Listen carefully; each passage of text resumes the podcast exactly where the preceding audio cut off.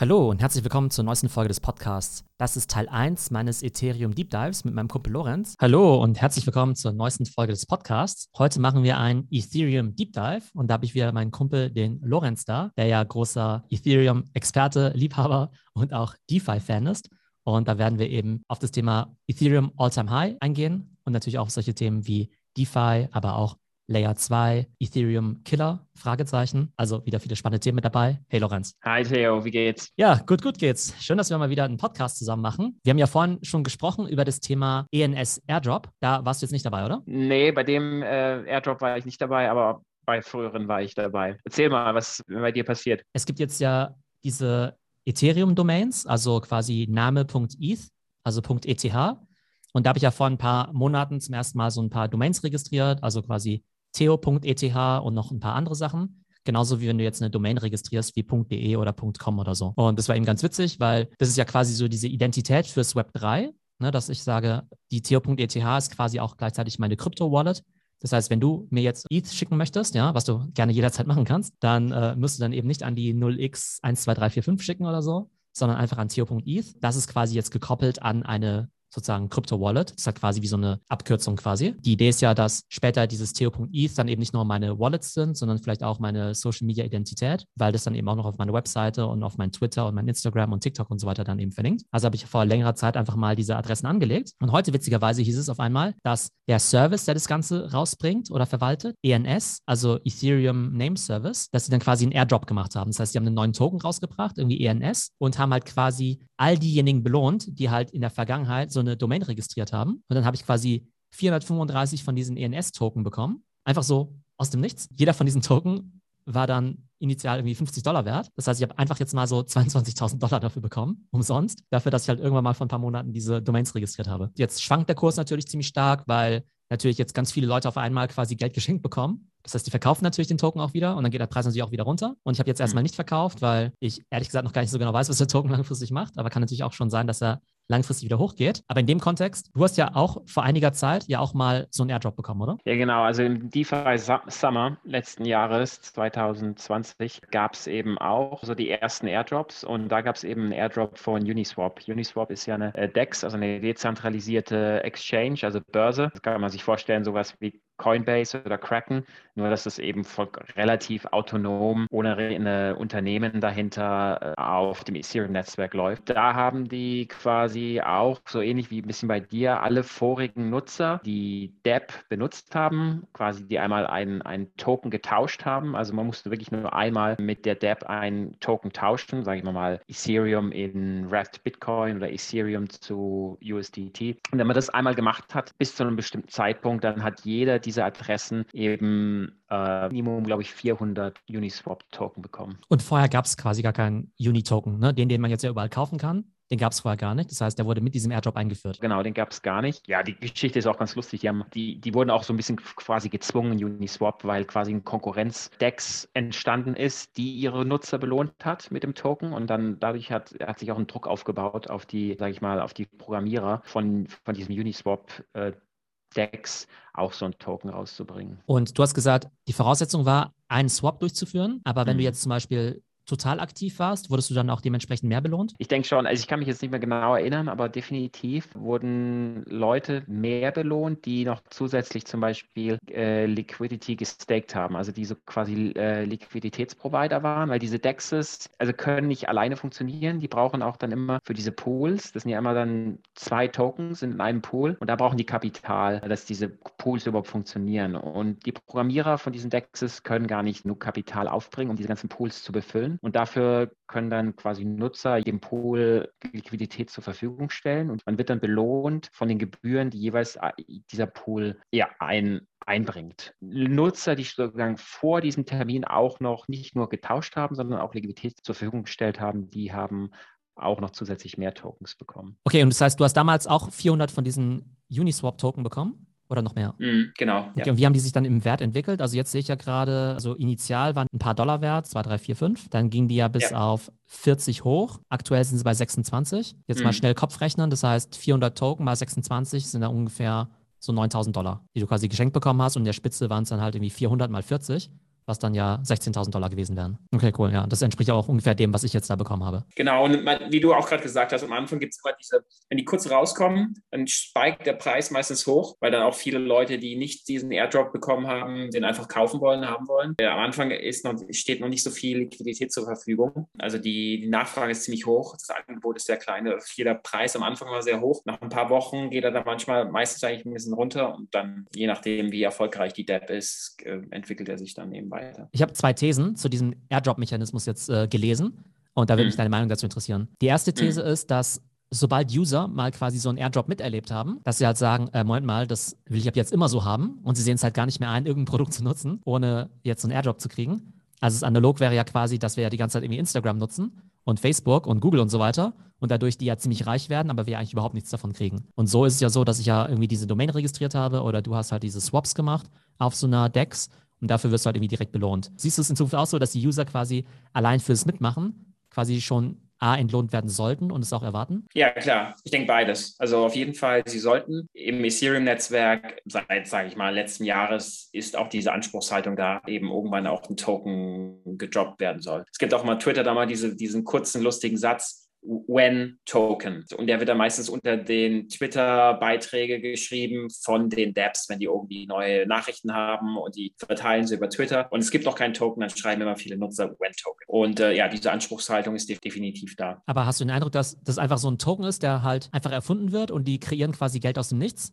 Oder ist es halt irgendwie schon ein Token, der dann eben auch dazu berechtigt, halt A, Governance, also mitzubestimmen und B, dass du dann irgendwie auch an den Einnahmen beteiligt wirst? Ja, da gibt es verschiedene Token, die alles das machen, was du beschrieben hast oder nur teilweise das machen, was du beschrieben hast. Ich meine zum Beispiel Uniswap-Token, da bist du nicht an den Gebühren beteiligt. Du kannst es, glaube ich, nur benutzen, um über Entscheidungen über das Uniswap-Deck mit abzustimmen, mit der Anzahl der Token, die du hast. Du wirst aber nicht finanziell irgendwie belohnt. SushiSwap-Token dagegen kannst du so staken, dass du dann sogar an den Gebühren, die die DApp jeden Tag erwirtschaftest, quasi belohnt wirst. Und wenn du jetzt aber so einen Token bekommst, ist es dann schon automatisch eine, ein DAO?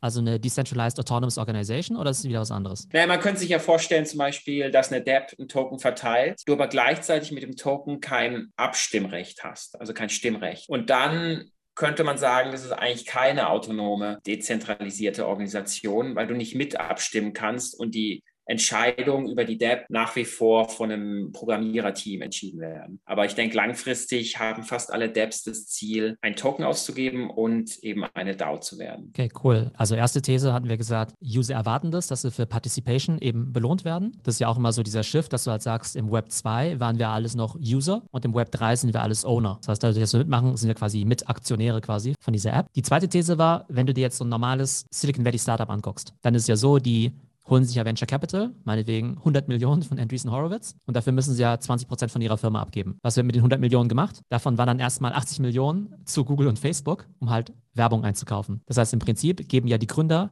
Anteile ab, um neue User zu bekommen, aber quasi über den Umweg Venture Capital und über den Umweg Google und Facebook Werbung. Und was jetzt eben passiert, ist, dass quasi in diesem Web 3 du halt sagst, okay, warum soll ich jetzt die 50 Millionen jetzt an Google und Facebook geben oder Anteile an die VCs abgeben? Dann kann ich ja direkt quasi die Anteile an meine User abgeben und halt quasi den Incentives schaffen, dass sie eben auch Werbung für mich machen. Wenn du jetzt bei meiner App mitmachst und ich da quasi zum Eigentümer mache, dann hast du ja schon von vornherein ein Incentive zu sagen, hey, das erzählst du deinen Freunden und sagst, mach doch auch bei Sushi Swap mit oder bei Uniswap, das ist doch total cool, dass du dann eben Werbung dafür machst und damit bist du eigentlich quasi der beste Marketer, dass du halt irgendwann so eine Community baust von Tausenden, Hunderttausenden von Usern, die halt gleichzeitig das Marketing für dich machen und dir halt deine neuen User bringen. Was hältst du von der Idee? Ja, yeah, definitiv. Man spart sich dadurch extrem viel äh, Werbeausgaben, weil man eben die Benutzer incentiviert äh, belohnt dafür, dass sie Nutzer sind und sie profitieren dann quasi vom Wachstum der Depp. Dadurch ist ihre Motivation, anderen Leuten davon zu erzählen, hey, schau dir mal diese Depp an, viel höher. Ja, ich denke, das schlägt sozusagen mehrere Fliegen mit einer Klappe quasi. Ich meine, wenn ich mal überlege, wie viel kostenlose Werbung ich die ganze Zeit für Apple mache, ja,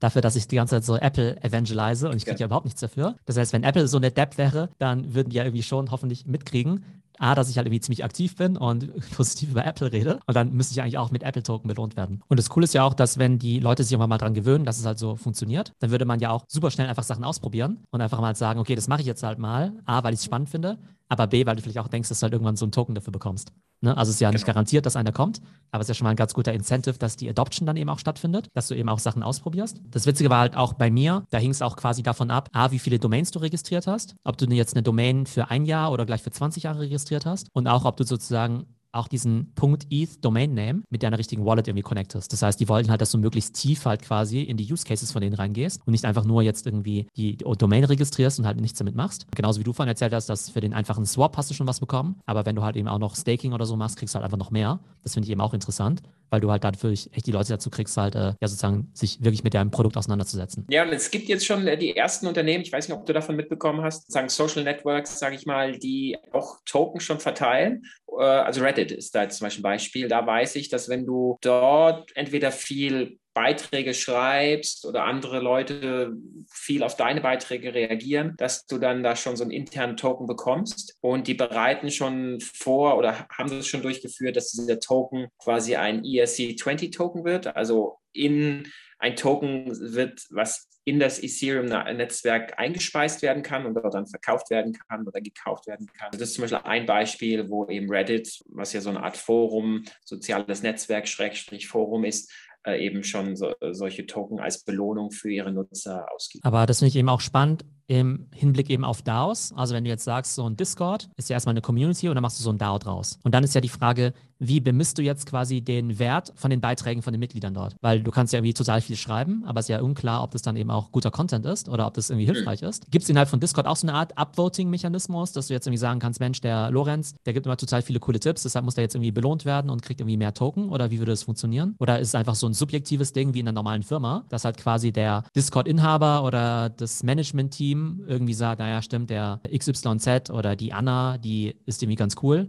und der geben wir jetzt irgendwie 100 Token dafür, dass sie Customer Support macht oder immer coolen Content macht. Jedes Unternehmen, jede DAO wird es selber entscheiden, wie sie genau eben diese Punkte oder diese Token dann verteilen wollen. Aber also jetzt bei Discord zum Beispiel meine ich, da gibt es ja dann, dass man da verschiedene Level erreicht, die eben dann von Discord berechnet werden.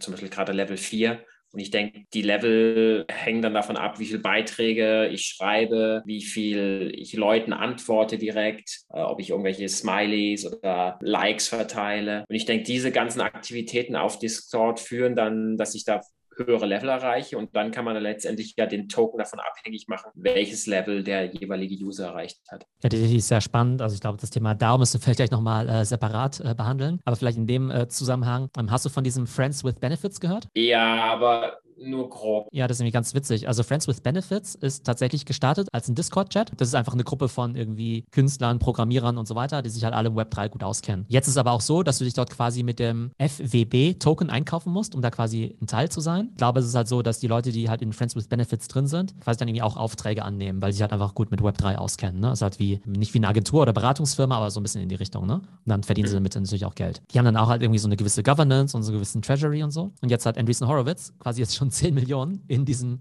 DAO investiert, als ob es eine Company wäre. Und dann gab es halt diese coole Headline, dieser Discord-Chat ist irgendwie 100 Millionen wert, weil quasi 10 Millionen an Funding reingeflossen ist zu einer Be Bewertung von X oder so. Das finde ich irgendwie auch ganz spannend, dass jetzt ja VCs jetzt eben nicht mehr in GmbHs oder so investieren, sondern schon direkt in DAOs, weil sie irgendwie mhm. der Meinung sind, dass es halt irgendwie so eine Entity ist, in die man jetzt schon irgendwie investieren kann. Das heißt, irgendwie mhm. das, was ja heute aussieht wie so ein chaotischer Discord-Chat, ist halt quasi so, so die Firma der Zukunft. Das ist interessant. Und dieses Friends with Benefits, ist es diese DAO, die auch so ein bisschen mit Fiverr verglichen wird, wo man also quasi als Unternehmen hingehen kann und dann kleinere Programmieraufgaben richtig vergeben kann und dann da quasi so ein Pool ist an Leuten, die eben genau diese Programmierfähigkeit haben und die dann gebucht werden können? Läuft es so? Ich weiß nicht, ob es genau das ist, aber es geht mhm. zumindest in die Richtung, dass es halt da eher um so Dienstleistungen geht, weil es ja ganz viele verschiedene ja. DAOs gibt. Es ja Investment-DAOs von Leuten, die sich dann irgendwie Krypto-Punks kaufen und so. Und da geht es halt definitiv um so eine Art Experten-Community oder Experten-Netzwerk, die dann halt auch sozusagen Aufträge entgegennehmen können. Und offenbar finden jetzt halt manche Investoren, dass es halt irgendwie sehr, sehr spannend ist. Und mhm. das ist ja auch wieder interessant, auch für unseren Discord, der ist ja auch relativ aktiv. Da sind ja auch Leute, die total coole Skills haben, total unterschiedlich, ähm, total komplementär. Da gibt es jetzt ja auch Leute, die gerne noch mehr machen würden. Und es wird eben auch spannend zu sein, welche Projekte sich vielleicht da ergeben. Entweder einfach so, so total informell, dass einfach Leute sich halt finden und sagen, hey, wir machen was zusammen. Oder ob das halt vielleicht irgendwann auch in so eine DAO-Struktur gerückt wird. Und da bin ich eben mhm. auch schon mal gespannt. Also muss ich auch einfach noch viel mehr drüber lernen. Und da macht es natürlich ja. halt Sinn, sowas wie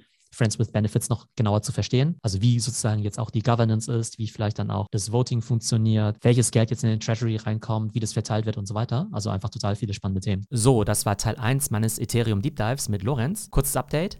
Ich, Vollidiot, habe dann tatsächlich meine ENS-Token auf Uniswap in Ethereum umgetauscht zu einem Kurs von 43 Dollar pro ENS-Token. Aber am Tag drauf ist der ENS-Token krass durch die Decke gegangen und war zeitweise bei 81 Dollar. Das heißt, ich habe da mindestens mal die Hälfte liegen lassen. Und es kann natürlich sein, dass der ENS-Token noch deutlich höher geht, wenn sich das ENS-Projekt weiterentwickelt oder der Token auch auf größeren Börsen wie zum Beispiel Coinbase oder Kraken gehandelt wird. Also auf der einen Seite natürlich total genial, dass ich an diesem ENS Airdrop mitmachen konnte. Und vier geschenkte ETH sind natürlich auch nicht verkehrt. Aber ich lerne daraus, wenn man schon mal so einen Airdrop bekommt und alles noch so mega early ist, dann kann man das Ganze auch mal ein bisschen länger halten. Und mein Ethereum Deep Dive mit Lorenz, der ging natürlich noch weiter. Die nächsten Teile kommen in den nächsten Tagen. Ich hoffe, es geht euch gut und bis zum nächsten Mal.